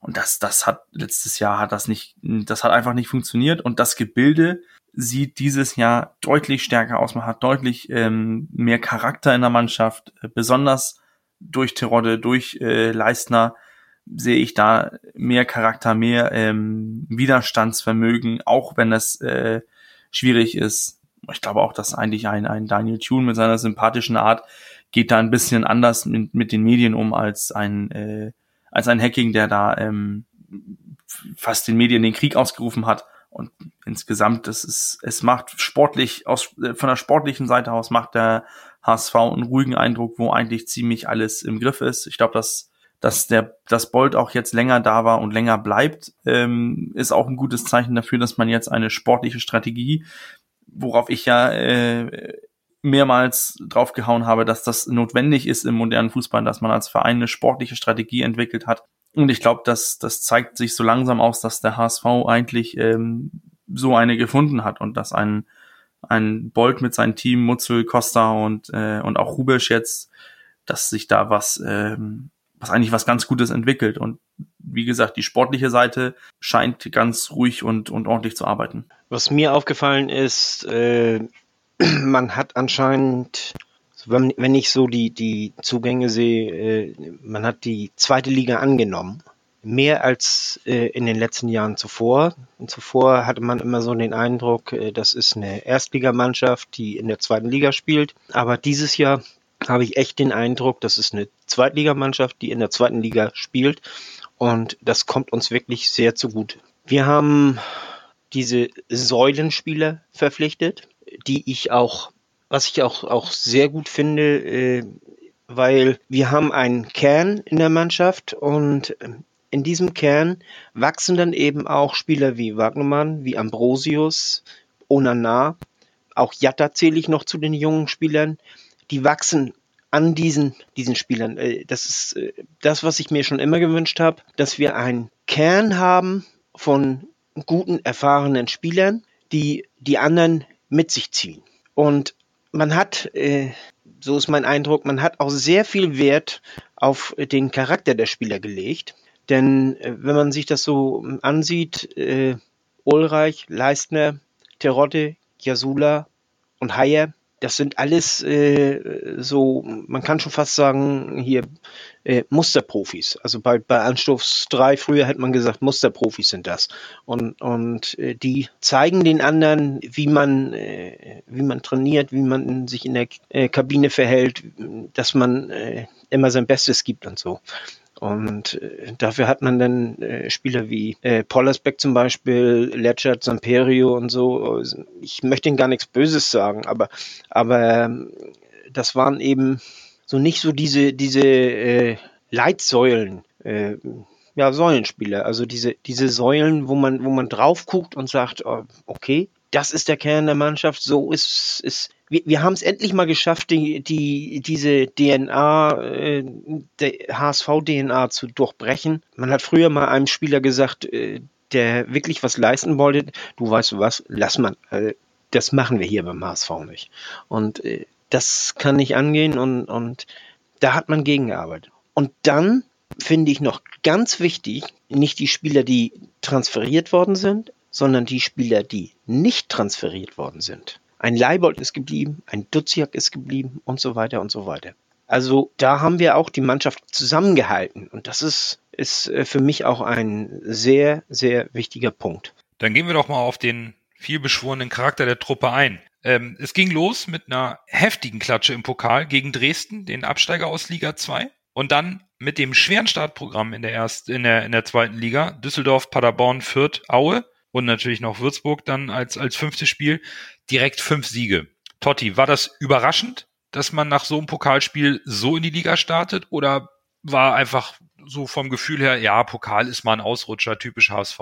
Mm, ja, mich hat das schon etwas überrascht. Also, dass nach der, nach dieser Klatsche in Dresden, dass der HSV da so äh, plötzlich auf einmal Gas gibt und ähm, ja, fünf Spiele hintereinander gewinnt. Wobei ich dazu sagen muss, der Pokal, der war mir eigentlich, ja, ziemlich egal. Die Liga, da kommt es mir eher drauf an. Und ähm, ja, ich würde sagen, da hat der VSV sein Soll erfüllt. Also fünf Siege in den ersten fünf Spielen ist halt erstmal eine Hausnummer, würde ich sagen. Ähm, ja, das war absolute Spitze, würde ich sagen. War es denn für dich auch überzeugend, wie der HSV gespielt hat? Oder ähm, wir hatten ja immer mal so den, den, manchmal den Eindruck in der zweiten Liga, man gewinnt zwar, aber mehr durch individuelle Qualität und nicht unbedingt mit, mit mannschaftlicher Geschlossenheit und eingespieltem Team, eingeschworenem Team, was eben wieder auf diesen berühmten, äh, diesen berühmten, dieses berühmte Wort Säulenspieler kommt.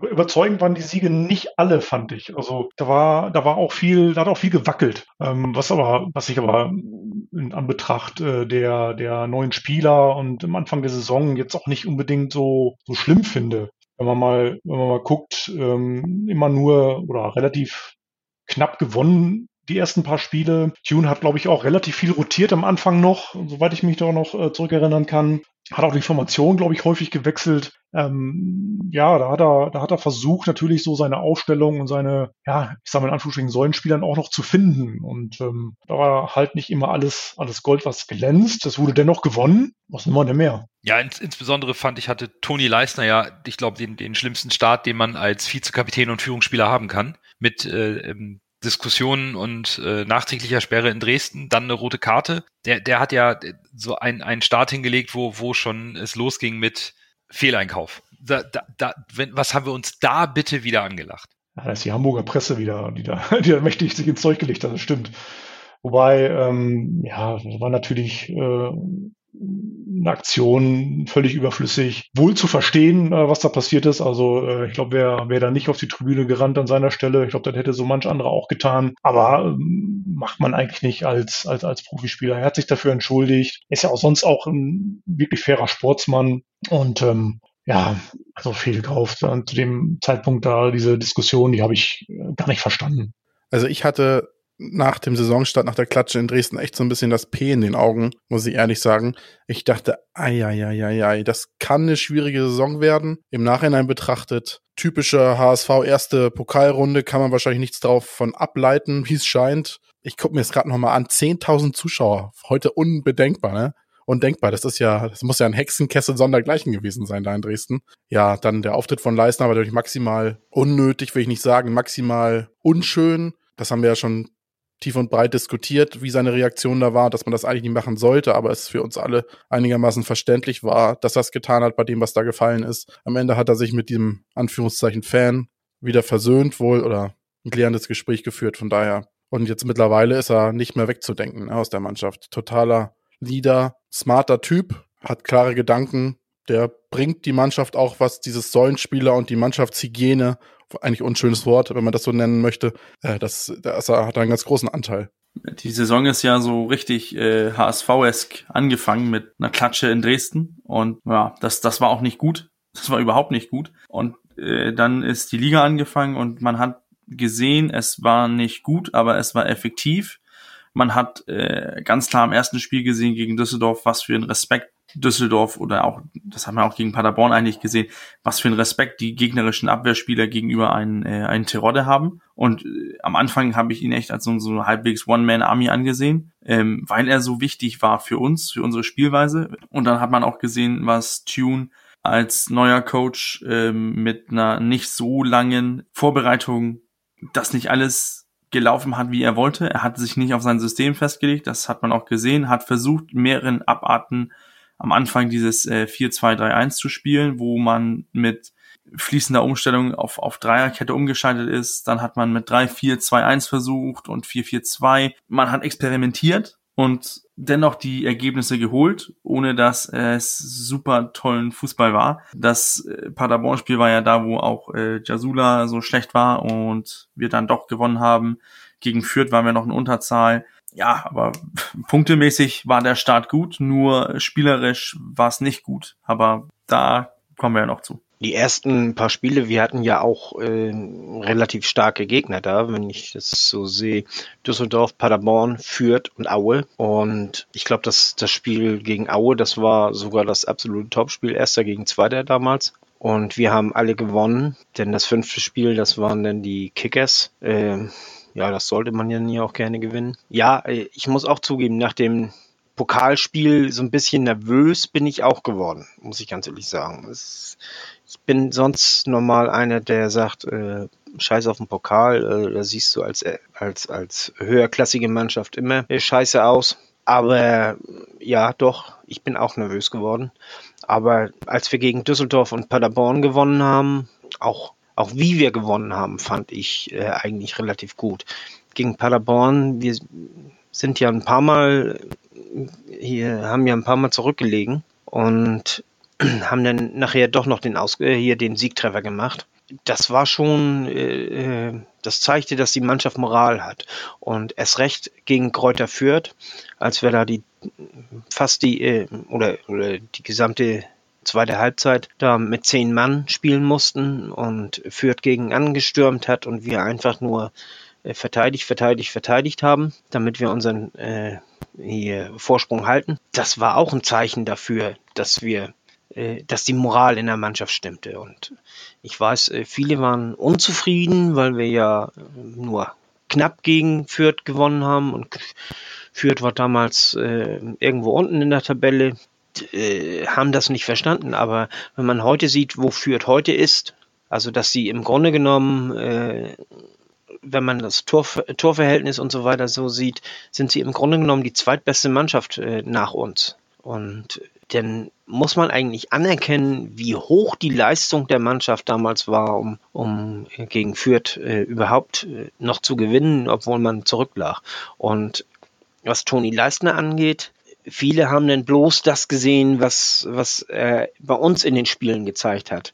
Ich habe mich dann ja, nachdem wir ihn gekauft haben äh, oder verpflichtet haben, äh, habe ich mich äh, umgehört. Ich habe mich äh, hab mir angeguckt, äh, wie er in Köln war, wie er in England war und so weiter und so fort. Da war mir schon ziemlich sicher, das war nicht der Toni Leistner, den wir gesehen haben, äh, wie er eigentlich äh, in seiner Karriere vorher war. Von daher habe ich ihn auch nicht so schlecht eingestuft, muss ich ganz ehrlich sagen. Das in, in äh, Dresden, das ist eine Sache, das ja passiert mal, ne? Also das, das ist, äh, ich, ich kann verstehen, dass er es gemacht hat. Äh, darf ihm natürlich eigentlich nicht passieren, aber das ist eben hoch emotional und vor allen Dingen, ich glaube, was ihm auch getroffen hat, war er ist ja eigentlich Dresdner. Das ist ja eigentlich sein Heimatverein. Und äh, dass gerade die Fans ihn so äh, beschimpft haben und, und so beleidigt haben, das hat ihm sehr zugesetzt, glaube ich. Und gegen Kräuter Fürth, ja, was soll man sagen? Also das war eine erstklassige Torchance. Ich bin mir nicht sicher, wenn er da nicht zwischengegangen wäre, dann äh, wäre das eventuell auch ein Tor gewesen. Und vielleicht hätten wir dann auch bloß unentschieden gespielt, wenn er da nicht rein, reingegangen wäre. Und ich sehe das eher so, dass er sich da geopfert hat für die Mannschaft. Also wir haben in den ersten fünf Spielen fünfmal gewonnen und ich finde auch, wir haben jedes Mal berechtigt gewonnen. Das ist auch das Spiel gegen Fürth, auch das Spiel gegen Paderborn. Das waren hochinteressante Spiele, aber ich finde doch, dass wir berechtigt als Sieger davon äh, vom Platz gegangen sind. Und deswegen hat mich das doch sehr äh, motiviert. Aber wir wären ja auch nicht der HSV, wenn wir nach ähm, fünf Siegen in Folge nicht direkt wieder äh, abwärts rutschen würden mit äh, fünf Spielen ohne Sieg. Davon auch drei Niederlagen in Folge. Totti, war das schon wieder so das, das Ding so, da ist er wieder, der HSV der zweiten Liga. Geht gut los, hört scheiße auf. Ja, könnte man meinen. Also, ähm, also ich habe mir, ich habe mir eins dazu notiert zu dieser, äh, dieser äh, zweiten Phase. Und zwar eine Delle, die doch eigentlich zu erwarten war. Ich finde, das trifft es eigentlich ganz gut, ähm, weil meinem Ernst, nach fünf Siegen in Folge, wer glaubt denn tatsächlich, dass das, dass das ewig so weitergeht? Also irgendwann musste diese Delle einfach kommen, ähm, zumal die, ähm, die ersten fünf Spiele auch nicht so überzeugend waren, dass man da mal ein Spiel nicht gewinnt und auch mal das eine oder andere Spiel mal verliert. Das war ja vollkommen klar. Die Presse hat sich natürlich wieder draufgestürzt, so, ne, Tune hat sich vercoacht, äh, der wechselt zu viel oder rotiert zu viel. Ähm, das ging dann ja wieder äh, durch die Hamburger Presse.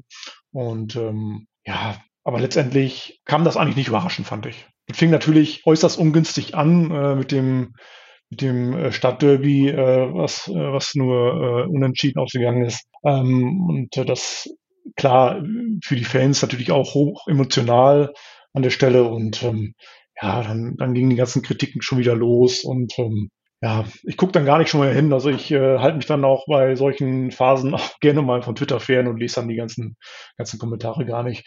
Für mich kam es nicht äh, unerwartet. Fand, fandst du denn die, äh, trotz der, der fünf Spiele ohne Sieg, dass es spielerisch trotz alledem okay war? Also weiterhin ähm, eine vernünftige Entwicklung zu erkennen war oder äh, hattest du da schon den Eindruck, es war nur so ein Strohfeuer zu Beginn? Nee, also ich fand die Leistung hat eigentlich angeknüpft, fand ich. Also ähm, an, den, an den ersten fünf Spielen. Ähm, die richtige Aufstellung war noch, war noch nicht richtig gefunden, glaube ich. Und ähm, ja, dann sind halt die Spieler in die Hose gegangen teilweise. Und hätte bei dem ersten fünf auch passieren können, ähm, so wie gespielt wurde. Was, was mir immer aufgefallen ist, äh, der HSV ist eigentlich immer die ersten paar Minuten braucht er immer ein bisschen, um in das Spiel zu kommen. Dann äh, spielt er ganz gut und im Nachhinein äh, zur Schlussphase, wenn der Gegner dann immer noch ein bisschen Druck macht, dann, dann wackelt's. Und äh, das ist dann in den, in den fünf Spielen halt ähm, ja, nach hinten losgegangen. Ja, die, die nächsten fünf Spiele, das waren ja jetzt die, ähm, die fünf Spiele ohne, ohne Sieg. Aber wiederum, das waren auch Spiele, wo wir im Prinzip, was wir auch im Podcast besprochen haben, hätten gegen Pauli gewinnen müssen, waren wir die bessere Mannschaft, haben gegen Kiel unglücklich ähm, das letzte, äh, das Gegentor in der letzten Minute kassiert, dann gegen Bochum und, und Heidenheim. Ja, gegen Heidenheim haben wir uns halbwegs selbst geschlagen. Das war ja wieder so ein typische HSV gegen Heidenheim Spiel. Hannover hätten wir auch gewinnen müssen, aber das war diese ergebnistechnische Krise. Das Spiel war nicht schön zu sehen und Tune hat immer noch wieder, hatte immer noch nicht seine, seine Stammformation, sein, sein, sein Stammsystem gefunden. Aber es wurde nicht so windig wie gegenüber andere Trainer und ich glaube auch, dass äh, Tune eigentlich ziemlich ähm, gelassen an die an die Krise rangegangen ist. Ich habe nicht den Eindruck gehabt, dass Tune jetzt vollkommen ähm, ratlos war oder so. Er hat einfach weitergearbeitet, ganz ruhig. Ich glaube, der ist darauf eingestellt, dass irgendwann wird das zu windig in Hamburg und sein Stuhl äh, bläst vom Stuhl und ein neuer kommt rein. Aber bis dahin, ich glaube, der der geht das da ganz locker ran. Und ja, das hat sich ja auch gezeigt, dass, dass er das Blatt wenden kann. Ich, ich fand, in, in der Phase haben wir zum Teil eigentlich ganz okay gespielt, besonders zuletzt gegen Hannover. Äh, auch mit zehn Mann das Spiel, das ist, das steht deutlich in Erinnerung. Da hätten wir auch schon die Krise kriegen können und, und uns darauf wenden. Ja, man hat, man hat nur wiederum dieses Konzept, was man ja letztes Jahr hatte mit Hacking, wo man immer sich auf dieses Konzept zurückfallen lassen kann, wenn wir was versuchen. Das ist, das war zu dem Zeitpunkt noch nicht da und hat sich ja jetzt gezeigt, dass wir das ganz klar das Konzept haben wir jetzt. Vielleicht hilft das uns auch, sollte eine, noch eine Delle kommen. Aber die Delle war ja auch irgendwie erwartet. Das hat Thorsten ja auch äh, vorhin ganz gut äh, beschrieben, dass man, dass man eigentlich damit gerechnet hat. Also die äh, erwartbare Delle, äh, ich finde, das äh, passt das ganz gut. Denn äh, dass wir nicht alles gewinnen, dass wir mal eine Delle kriegen, das haben wir hier im Podcast ja eigentlich von Anfang an schon gesagt. Und ich denke, wir werden in der Rückrunde auch nochmal eine Delle kriegen. Also ein paar Spiele, die wir verlieren oder, oder nur unentschieden spielen. Da gehe ich einfach von aus, dass das kommen wird. Ich sah das aber alles gar nicht so schlimm. Äh, was mich äh, am meisten irritiert hat, das war die Tendenz so ein bisschen. Aber gegen St. Pauli, da sehen wir immer schlecht aus und da haben wir immerhin noch einen Punkt geholt. Denn gegen Holstein Kiel genau das Gleiche.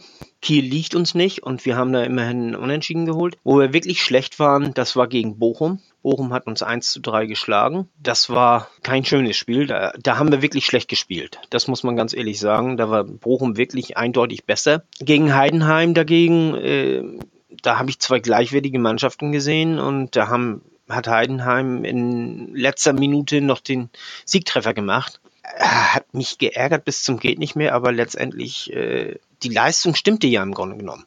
Und gegen Hannover, auch wenn wir nur zu zehnt waren über äh, fast die ganze Zeit, wir waren das eindeutig bessere Team. Wir waren wirklich eindeutig besser, haben letztendlich 0-1 verloren, aber wir waren das bessere Team. Und von daher äh, hat mich das eigentlich auch eher optimistisch gestimmt. Das Einzige war eben die Tendenz, die, die nicht so toll war. Aber ansonsten die Leistung bis auf Bochum, die Leistung stimmt. Also gegen St. Pauli verlangt uns immer wieder alles ab. Holstein Kiel verlangt uns alles ab. Heidenheim verlangt uns alles ab. Und gegen Hannover waren wir mit zehn Mann eindeutig besser. Von daher habe ich das nicht als so schlimm angesehen. Und wie gesagt, also ich gehe davon aus, in der Rückrunde werden wir auch nochmal äh, eine Delle kriegen. Muss ich Fiete zustimmen. Ich glaube, es sieht auf dem Papier dann am Ende schlimmer aus wenn man sich das jetzt so auf dem Transfermarkt anguckt oder auf transfermarkt.de beim Saisonverlauf sehen, sehen, glaube ich, diese fünf Spiele ohne Sieg schlimmer aus, als die Mannschaftsleistung es tatsächlich widerspiegelt. Wie Fiete gesagt hat, St. Pauli ist Derby, da kann immer alles passieren. St. Pauli kann auf Platz 18 stehen mit äh, minus 100 Toren und 0 Punkten und wir stehen auf Platz 1 mit plus 100 to äh, Punkt, äh, Toren und äh, alle geholten Punkte. Derby ist immer Derby, da kann alles passieren. Äh, und Holstein Kiel, wie gesagt, ist eine Mannschaft, die uns gar nicht liegt wird ja auch immer so zum Nordderby hochstilisiert, obwohl es maximal ein Nordduell ist. Bochum war nicht gut das Spiel, aber man sieht ja jetzt, wo Bochum in der Tabelle steht. Die stehen jetzt, spielen jetzt auch oben mit. Also es war auch keine Mannschaft irgendwie aus dem Mittelfeld, die uns jetzt geschlagen hat, im Nachhinein betrachtet. Heidenheim war schlecht, das muss man sagen. Da haben wir uns irgendwie das Ding selbst reingelegt mit dieser nicht, nicht souveränen Leistung und dann diesem blöden Tor in der Nachspielzeit. Da wird ja schon wieder dann der, der, der Teufel an die Wand gemalt und da ist schon Abgesang gestartet. Hannover waren wir, wie gesagt, deutlich besser, aber waren zu, zu nachlässig, das Tor zu machen. Also insgesamt war das schon eine Schwächephase oder eine Delle, aber im Nachhinein betrachtet war die Delle jetzt gar nicht so extrem schlimm, in meinen Augen. Zumal danach das Finish in der Hinrunde ziemlich sensationell war. Also Sieben Spiele, sechs Siege, ein Unentschieden und plötzlich ist Platz eins erstmal zementiert. Thorsten, wie, wie, wie würde man dann jetzt so abschließend sagen, boah, das war dann schon der Fußball mit der Formation, die man vom HSV sehen will, auf die Tune gearbeitet hat? Kann man das so sagen? Ja, finde ich schon. Also ähm, er hat ja auch nicht mehr so viel rotiert und ähm, ja, funktionierte ja auch. Das war ähm, schön anzusehen. Also ich habe bei den Spielen in, in, der Rückrunde jetzt, in den letzten Spielen immer echt viel Spaß gehabt. Und ich hatte auch nie das Gefühl, ähm, dass da, dass da viel schiefgehen kann. Also auch wenn zum, zum Ende hin ähm, der HSV gerne mal wackelt, aber ähm, das war, das war schon, das war schon echt schön. Das kann, kann gerne so weitergehen. Wir waren fast immer die bessere Mannschaft. Waren wir eigentlich zuvor auch, wie Fiete vorhin auch schon sagte, ähm, in der Delle. Auch da waren wir oft immer die besseren Mannschaften, die Mannschaft. Und ähm, ja, das kann gerne so weitergehen. Also ähm, das wird zwar nicht, also ich glaube auch, dass es, dass es weiter noch jetzt äh, in der Rückrunde auch noch wieder eine Delle geben wird, wo, wo wir mal ein Spiel verlieren oder auch äh, ein paar Spiele am Stück mal nicht gewinnen. Ähm, das wird, das wird kommen. Aber im Großen und Ganzen ähm, ja, scheint die Formation gefunden, äh, die Stammspieler sind gefunden. Ähm, wenn wir jetzt noch von ähm, vom Verletzungspech verschont bleiben, dann bin ich da eigentlich ganz optimistisch, dass das, äh, dass das Projekt Aufstieg äh, klappen kann. Ist dir denn äh, in diesem Hinrundenfinish noch so ein Spiel ganz besonders in Erinnerung geblieben, wo du sagst, genauso, genauso, das ist der perfekte Ball, den der HSV möglichst oft spielen sollte oder zumindest so nah rankommen sollte, weil dann kann uns der Einbruch äh, in der Rückrunde wie in den Jahren zuvor eher nicht passieren. Ein Spiel, was mir sehr imponiert hat, war das Spiel gegen Braunschweig. Ähm, zugegeben, fing nicht gut an, äh, 2 Rückstand geraten. Aber was dann passierte, das fand ich schon echt phänomenal. Also, wir, sind, sind nicht eingebrochen. Alle haben Gas gegeben. Simon Terodde, der Motivator hoch 10, äh, wie der, auch, wenn man sich mal seine, seine Gestik, seine Mimik mal anguckt, wie er mit den Leuten spricht, unheimlich wertvoll. Ähm, der motiviert seine Mitspieler. Toni Leisner ebenso. Ähm, also das war, ich fand, das hat mir sehr, sehr imponiert. Und wenn wir so weiter auftreten, also ich glaube, dann kann da nicht mehr, nicht mehr viel schiefgehen. Schön, dass du Braunschweig nimmst. Ich, ich hätte getippt, dass du, äh, wie wahrscheinlich die meisten auch, so Osnabrück nehmen, weil man da nach 60 Minuten einfach mal einen Gegner komplett fußballerisch zerstört hat. Etwas, was ich vom HSV Ewigkeiten nicht gesehen habe.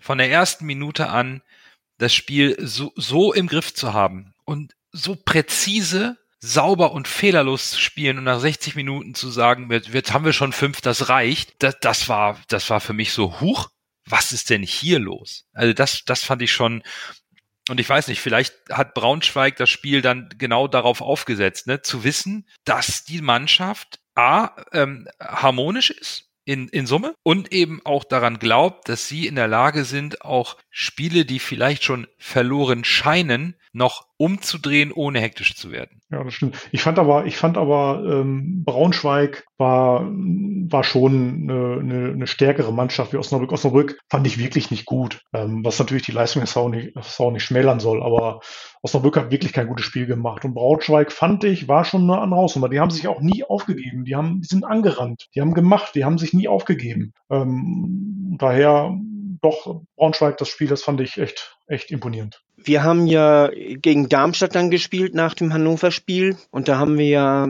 2 äh, zu 1 gewonnen. Meiner Ansicht nach mit einer nicht ganz so dollen Leistung, aber das war eben nur Darmstadt. Und dann kam ja Sandhausen, was für viele ja als äh, unheimlich schlechtes Spiel von uns angesehen wurde, weil wir da doch etwas anders gespielt haben.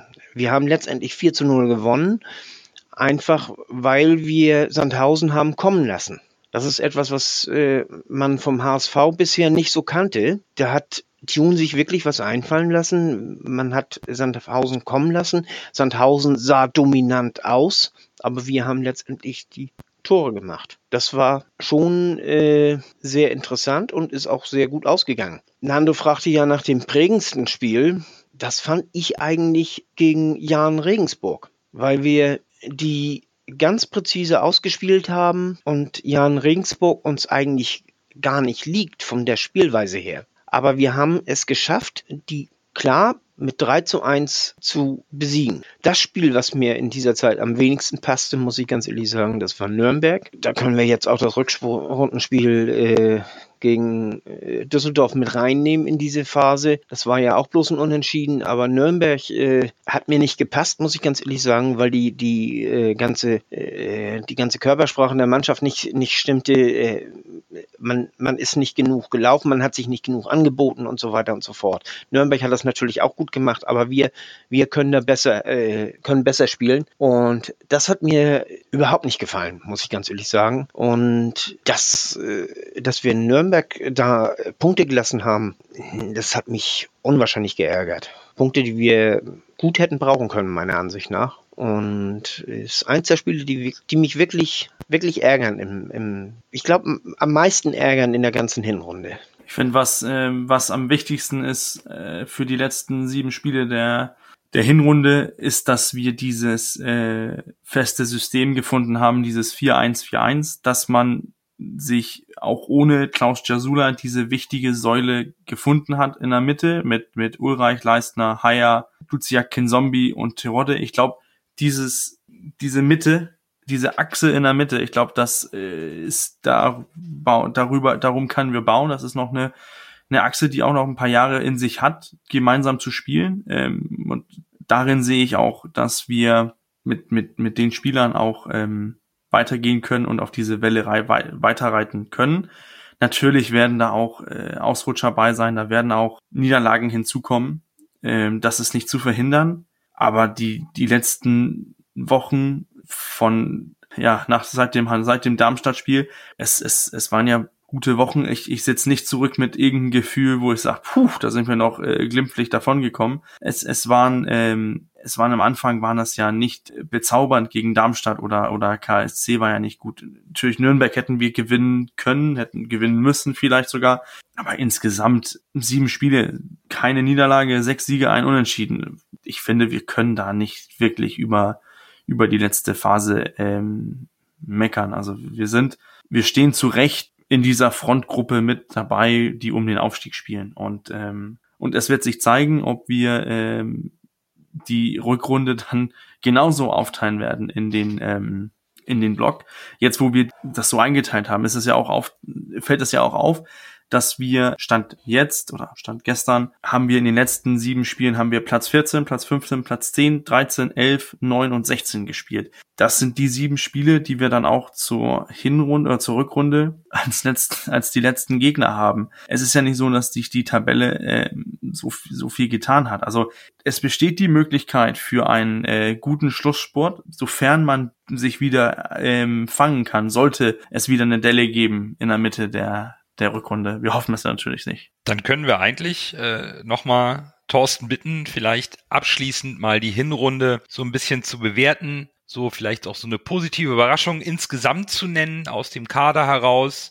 Würde mich mal interessieren, wo, wo du vielleicht so den ein oder anderen positiven Aspekt siehst und vielleicht noch ein bisschen Verbesserungspotenzial. Ja, also ich hatte es vorhin schon mal angerissen. Äh, die absolute, absolute Überraschung für mich ist der Moritz Heyer. Den kannte ich, kannte ich bis dahin gar nicht. Ähm, Tune hat ihn ja aus Osnabrück mal nicht mitgebracht, mehr oder weniger mitgebracht. Und ähm, ich finde, das ist schon schon schon Wahnsinn, was der macht. Unheimlich konstant, ähm, hat glaube ich auch jedes Spiel mitgemacht. Also das ist für mich die absolute Überraschung. Ja, bei Simon Terodde, ähm, klar könnte man auch nennen, aber ähm, hätte man auch schon fast erwarten können. Er ist ja bekannt als der Knipser der zweiten Liga. Und ähm, ja, Moritz Heyer absolut. Also das, das äh, ist für mich die Überraschung. Ja, so ein Ambrosius, ähm, den gefällt mir auch unheimlich gut. An der Seite von Leistner. Wahnsinn, was der, was der für ein Stiefel spielt, ähm, finde ich echt schon, echt schon grandios. Ja, insgesamt ähm, auch Daniel Thune. Ich finde, der macht wirklich einen super Job total unaufgeregt. Ähm, ich hatte am Anfang ein bisschen das Gefühl bei seinen Pressekonferenzen, dass er da noch so ein bisschen, so ein bisschen steif war, so ein bisschen, ja, mit den ganzen Medienrummel, da kannte er so aus Osnabrück wahrscheinlich nicht. Ähm, ja, da hat er wohl Respekt vorgehabt, aber mittlerweile total unaufgeregt, total sympathischer Typ. Scheint auch wirklich einen, sehr, sehr guten Draht zu den Leuten zu haben, zu der Mannschaft zu haben. So, ich bin wirklich sehr angetan. Ich finde, die Hinrunde hat, die hat mir eigentlich viel Spaß gemacht. Und ähm, bin frohen Mutes, dass das so weitergeht. Wenn die Spieler sich jetzt nicht alle großartig verletzen, ja. wenn ich noch äh, ein bisschen ein bisschen Salz in die Wunde äh, legen darf oder ein bisschen Skepsis legen darf, dann ähm, eine Sache, die mich ein bisschen wundert. Wir sind, wir haben jetzt ähm, 40 Tore in der Liga geschossen und haben nur ein, ein Expected Goals von 30,41. Ich weiß, die Statistik ist nicht alles, aber es zeigt schon, dass wir vorne äh, auch die Qualität besitzen, aus wenig Chancen mehr zu machen. Ich glaube, das zeigen einige von den Spielen auch, ähm, wo wir, wo wir gut gespielt haben, wenige Chancen, aber dennoch äh, eigentlich ziemlich überzeugend gewonnen haben. Defensiv ist das umgekehrt, da haben wir nur äh, 19 Tore zugelassen, laut Expected Goals aber 21 kassiert. Aber es ist ja, Statistik ist nicht alles, ähm, obwohl ich mich da auch von treiben lasse. Ich finde, es wirkt in dieser Saison deutlich solider, als es in den Jahren zuvor äh, gewirkt hat, weil wir diese eindeutige Säule haben und das äh, hoffentlich werden sich die Spieler nicht verletzen und wir können damit äh, die Saison fertig spielen. Um nochmal auf dem äh, Coach aufzubauen, ich finde auch ein großes positives Merkmal der Hinrunde war. Ich habe das Gefühl, der HSV hat das erste Mal seit langer Zeit so eine richtige, so ein richtiges Team auf dem Platz, eine richtige Mannschaft. Da geht jeder für jeden durchs Feuer, mal platt gesagt. Das war vielleicht letztes Jahr auch schon eine Phasen, aber dann hat man ja mit den Querelen mit Moritz und was man dann am Ende mitbekommen hat, anscheinend war es ja doch kein richtiges Team. Oder man hat ein bisschen Angst gehabt, sich vor Hacking zu äußern. June ist, glaube ich, mit Teil des Teams, obwohl er auch Trainer ist quasi, ist Ansprechpartner, unfassbar sympathisch, empathisch. Da merkt man, dass er Pädagogik studiert hat das ist einfach so ein komplettes Gebilde, das passt. Und das ist, glaube ich, eine eingeschworene Truppe. Und das bringt mir richtig Spaß, dazu zu gucken. Das merkt man auch am Jubel, wenn sie ein Tor schießen. Da freut sich der einer für den anderen. Jatta hat auch einen ganz großen Stellenwert in der Mannschaft. Alle stellen sich immer vor ihn. Das ist schon, das ist mein großes äh, Positives, was ich aus der Hinrunde mitnehme, dass wir echt seit langer Zeit endlich mal wieder ein richtiges Team auf dem Platz haben. Und bezüglich der XG muss ich sagen, wir haben es ja auch in einigen Podcasts jetzt schon gesagt, die Mannschaften, die gegen uns spielen, reißen sich ja immer noch mal doppelt den Arsch auf. Teilweise gefühlt auf jeden Fall, wie, es gegen, wie sie es gegen andere Mannschaften tun. Und oftmals schießen die halt auch so Tore, die schießen sie auch nur gegen uns, weil sie halt nochmal diese Quenze Motivation haben. Dieses Blumending da gegen Bochum, wie der den da reinsäbelt. Und da waren, fallen mir noch zig andere Tore ein, die so eigentlich gar nicht sonst fallen. Und deshalb wahrscheinlich auch äh, mehr Tore als XG, würde ich behaupten, bekommen. Ja, das ist auch richtig. Wir haben mehr Tore kassiert, als wir eigentlich äh, laut XG Chancen zugelassen haben. Ja, weil da halt diese Wunderdinger bei waren, in Anführungszeichen, ne? Ja, und die persönlichen Fehler natürlich auch nicht ja, vergessen. Ja, ja, klar. Ja, die darf man nicht wegdiskutieren. Ja, so, so ein Bock wie der Leistner mit, mit den Assist für, für Bär von, von Braunschweig, äh, das ist ja, die Chance bekommt er nicht, wenn, wenn Leistner ihn einfach rausköpft, aber ja, aber es ist eigentlich, eigentlich fast ein gutes Zeichen, dass wir nur Tore kassieren, wenn wir individuelle Fehler machen. Also aus dem Spiel, wie du es vorhin schon gesagt hast, passiert da ja recht wenig. Ja, genau. So, so meine Analyse zumindest. Ich möchte dazu noch äh, hier erwähnen, äh, mit June, was mir aufgefallen ist, selbst als wir 0 zu 2 zurücklagen gegen Braunschweig, äh, bleibt er freundlich, bleibt er nett und, und äh, äh, flaxt noch ein bisschen mit, mit den gegnerischen Spielern. Also das, das hat mich echt gewundert. Also äh, einer von den Braunschweigern sagt da irgendwas, er sagt da irgendwas zurück, beide lachen. Das ist unheimlich sympathisch und vor allen Dingen strahlt das eine unheimliche Ruhe für die Mannschaft aus.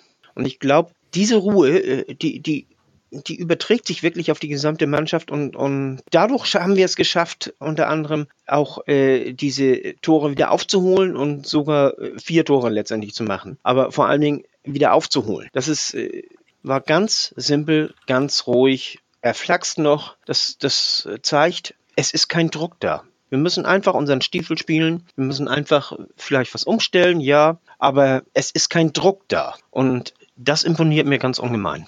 Zusätzlich zu den gegnerischen Spielern sieht man es ja auch bei den Schiedsrichtern. Er hat immer einen gefühlten guten Draht zu den Schiedsrichtern. Ich glaube, jetzt gegen Düsseldorf oder war es gegen Braunschweig, habe ich auch gesehen, da gab es die eine Szene, wo er noch mit dem Schiedsrichter diskutiert und am Ende lachen beide.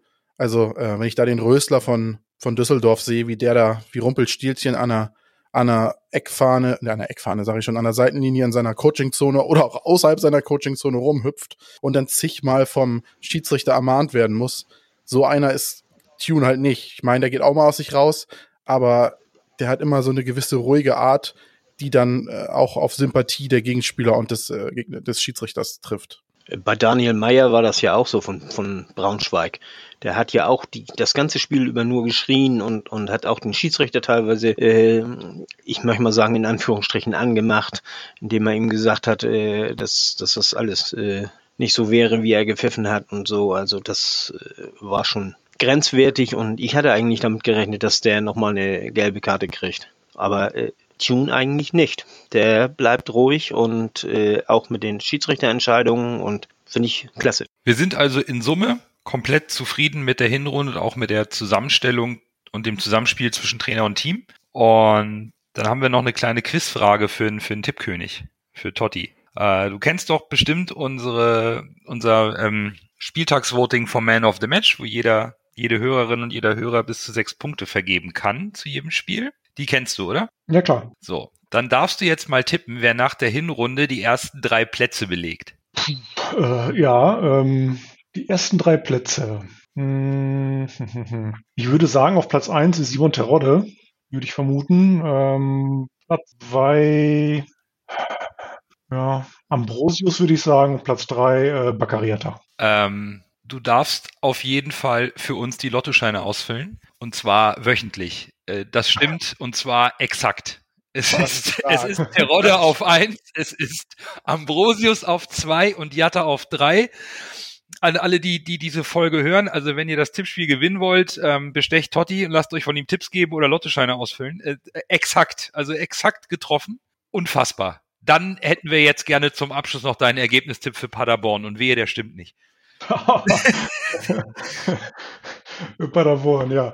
Ja, Paderborn, ähm, ja, sind im Moment, glaube ich, ganz gut drauf. Paderborn, ja. 1-1 gegen Kiel haben die äh, spielen momentan. Ah, okay. Halbzeit ist. Ähm, ja, Paderborn. Wenn ich mir nicht sicher bin, tippe ich immer 2 zu 1. 2 zu 1 für den HSV. Gut.